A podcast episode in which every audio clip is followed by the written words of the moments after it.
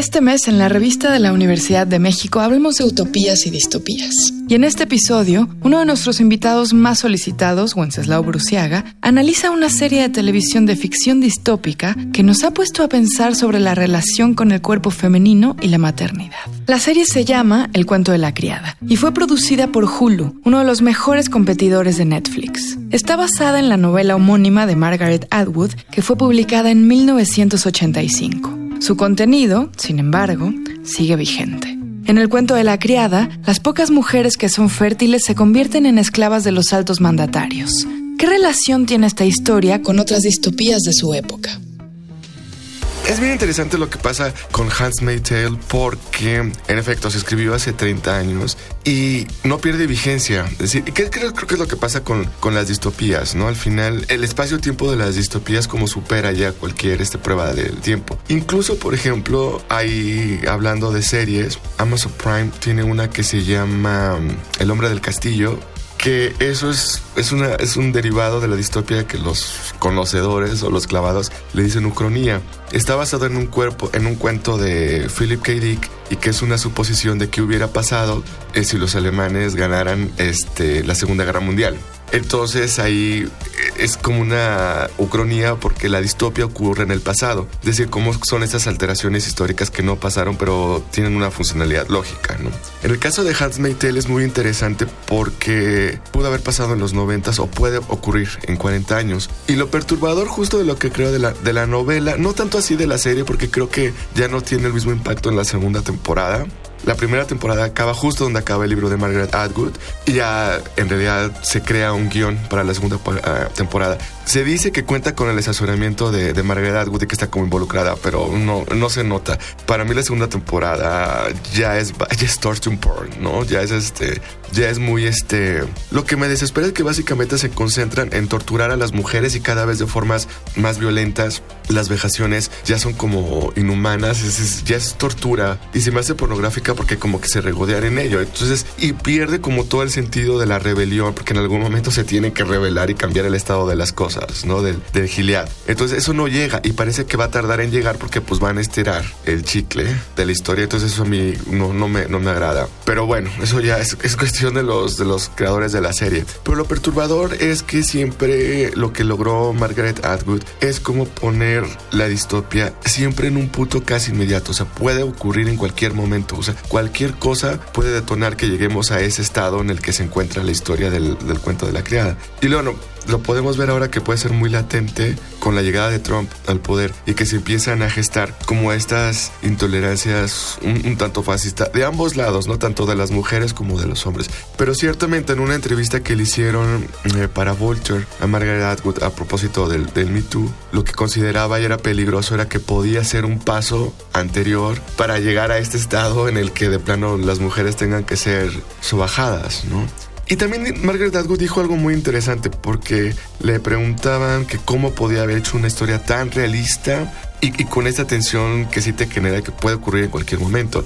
Y lo que ella decía era que pues, básicamente es que las sociedades occidentales son como muy predecibles, ¿no? O sea que tampoco se necesita hacer este tanta, eh, no se necesita tener un oráculo ahí o, tener como mucha capacidad, sino que básicamente si uno encuentra la, la, lógica de la evolución de la sociedad es muy fácil que lleguen a ese tipo de cosas.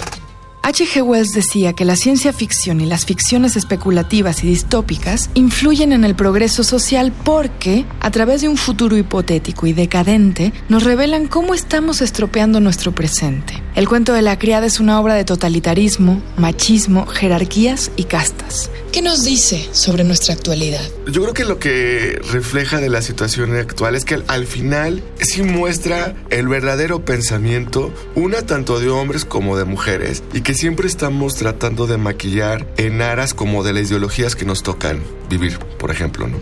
Y no sé, o sea, ha cambiado a lo largo del tiempo, pero al final creo que siempre el, ser humano como un ente social siempre tiene prejuicios, en mayor o menor medida, ¿no? Y, que el, los vas ejerciendo o los vas diciendo o no, dependiendo del contexto histórico que, te toca vivir por ejemplo, pienso, no sé, que en un poco los 80, los 90 era como muy políticamente incorrecto las cosas, entonces había que burlarte de esas cosas como para, no sé, como para estar ser parte ¿no? del, del, pensamiento colectivo. Hoy eso sería prácticamente imposible con toda esta explosión de lo políticamente correcto y pues el hecho de erradicar esas ciertas cosas que se consideran como normalizadoras y que violentas supuestamente las minorías o las mujeres y tal, pues no podría, o sea, no se pueden decir estas cosas porque aparte las redes sociales juegan un valor fundamental, ¿no? Y eso es bien interesante. A propósito lo de Margaret creo que también lo que está jugando las redes sociales es que también están mostrando esta esencia violenta que creo que tenemos todos los seres humanos, ¿no? Y que el hecho de que vivamos inmersos en una sociedad funcional con leyes y con reglas de convivencia y con reglas de civilidad, al final en terrenos tan ilegales o no regularizados o que no tienen las reglas muy caladas como en el Internet, te das cuenta de lo violento que somos los seres humanos. O sea, la, forma en cómo se lincha a alguien que ni siquiera hace algo, digamos, deliberadamente mal. Porque incluso estos tuiteros o estos personajes del Internet que sí funcionan deliberadamente como alguien que se da a odiar. No sé si te has fijado, pero los linchan menos que los que meten el pie. O sea, realmente es muy interesante ver cómo los que meten en el pie como por un error o un comentario descontextualizado se le van encima. Entonces, eso evidencia mucho eh, lo violento que es el ser humano y pues un deseo, no sé si natural, pero siempre de ver caer al otro y disfrutar de la caída. Y creo que eso también lo refleja mucho eh, de Hans Tale. Finalmente la distopía es lo contrario a la utopía, ¿no? Entonces, son estados que no son deseables por sí mismos, ¿no? O sea, finalmente eso es la distopía. Entonces, creo que más que la intolerancia tiene que haber como un sentimiento de opresión totalmente en el que las, las libertades están este, coaptadas por estados totalitarios, en teoría. Aunque hay excepciones muy interesantes, si pensemos en el caso de Aldous Huxley, por ejemplo, ¿no? Es una distopía y al final funciona bajo estas mismas reglas de opresión, pero el estado totalitario inteligentemente lo que hace es dopar a la población, entonces en realidad todo el mundo está feliz y no hay ningún no hay ningún conflicto en realidad, aunque los objetivos de la distopía siempre es como tener el control, ¿no? de una sociedad y tenerla dominada ya sea como de distintos aspectos. Aldous Huxley le da la vuelta de una forma muy interesante porque ahí pues todo, es el soma, el famoso soma que les dan a todos y todo el mundo está muy feliz, pero al final el estado totalitario cumple con, con su fusión. Entonces creo que más bien el núcleo de la distopia siempre es, este, es algo indeseable, es un lugar en el que no te gustaría estar. Y en ese sentido lo dices muy bien, porque sí creo que la ciencia ficción nunca pudo superarse a sí misma. El gran problema de la ciencia ficción es que sí tiene que tener un conocimiento técnico muy muy vasto como para realmente saber cómo podrían ser las cosas tecnológicamente en el futuro. Por eso siempre creo que lo que más vaticina o lo que siempre termina sucediendo, las distopias y tal, pasa más en esta ciencia ficción más psicológica, como en el caso de Ballard, por ejemplo, eh, como en el caso de Margaret Atwood, el caso este, del cyberpunk, también, ¿no? El steampunk, como William Gibson, o sea, porque ellos sí tienen como esta malicia social de saber por dónde va a ir en una sociedad con vicios que tenemos ya muy arraigados, ¿no? Como, no sé, el consumismo, de pronto, este, la sexualidad tan deliberada. Digo, evidentemente lo que pasa en, en The Handmaid's Tale, por ejemplo, también una de las mujeres que apoya este sistema de opresión hacia las mujeres eh, poco antes de que llegue el Gilead, ella dice que tener el control sobre las mujeres la salvaba a ellas de cosas de la explotación sexual como la pornografía y tal. Es curioso como una serie de televisión como esta no solo nos revela ideologías y sistemas de organización social que pueden empeorar hasta pervertirse por completo. También el acto de ver la serie, su éxito masivo, pueden decirnos mucho sobre quiénes somos y qué pensamos. En el cuento de la criada, el control social se justifica como una medida para proteger a las mujeres de una vida indigna, en un escenario dominado por la contaminación ambiental y las enfermedades de transmisión sexual. El planteamiento confirma a su vez que ser madre, en un contexto distópico de pocos niños, es ahora más que nunca el ideal de mujer. La utopía de las autoridades se convierte en la distopía de las mujeres del pueblo. Lo que hace la diferencia entre la utopía y la distopía es la maldad. ¿No? En realidad, o sea, la utopía es, es casi este, es casi este estado idílico que por momentos plantea algo así como las portadas de estas revistas evangélicas, ¿no? Que es el cielo así con todas las razas conviviendo en un parque donde hay todas las frutas y arcoíris y tal, ¿no? De alguna manera eso es, eso es la, la utopía. Y bueno, la, distopía es, justo esos estados que son indeseables. No, no te gustaría vivir ahí. Y claro, eh, en el caso de las, mujeres es muy interesante porque sí se vuelven, o sea, al mismo tiempo que se vuelven como herramientas de lucha, también se vuelven como lo más, los que más oprimen de, de todo esto, ¿no? Y eso es bien interesante porque lo ves mucho ahora, por ejemplo, hace un par de semanas leí un artículo que a mí se me hizo fuertísimo, eh, donde unas mujeres defendían el uso de la burka como una forma eh, de protesta, pues contra la, mercantilización del cuerpo de la mujer, ¿no? Contra la erotización a partir de las minifaldas y tal. Entonces que la idea de que de usar burkas pues tendrías que ver al, ser humano o, o, seducir al ser humano y no a partir como pues como de esas, perdón, de esas cosas hechas por los hombres para erotizar a las mujeres y tal. Digo, es un debate que no, o sea, leí el artículo y no sé qué conclusión llegar, porque,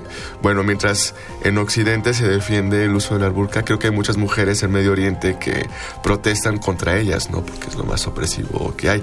Y si te fijas, pues la indumentaria de The Handmaid's Tale al final es una, es una especie de burka, ¿no? O sea, está como entre la burka y...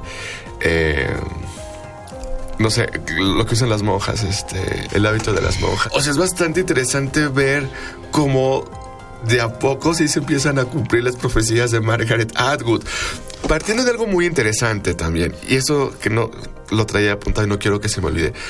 También es muy interesante ver cómo todas o casi todas la literatura de la que plantean distopias provienen de escritores de países desarrollados. Eso es muy interesante. O sea, hay poquísimas, pero muy pocas, y son como para conocedores, bueno, no para conocedores, pero como para clavados, de distopias que ocurran en países del tercer mundo, por ejemplo. ¿Y cuál es la explicación que tú crees? Pues yo creo que es justamente por todos los avances tecnológicos, es decir, un hartazgo como de su propio desarrollo los que les lleva a llegar como a esos extremos que para nosotros pueden ser incomprensibles, ¿no? Lo dice muy bien esta Camille Paglia, por ejemplo, que de pronto un poco el feminismo blanco de Estados Unidos debería de voltear a ver cómo se comportan las mujeres latinoaméricas y está donde disfrutar el cuerpo a partir del baile o de la seducción o, o, de los juegos de seducción que se dan en los países latinoamericanos en donde las mujeres están muy conscientes de su cuerpo, por ejemplo.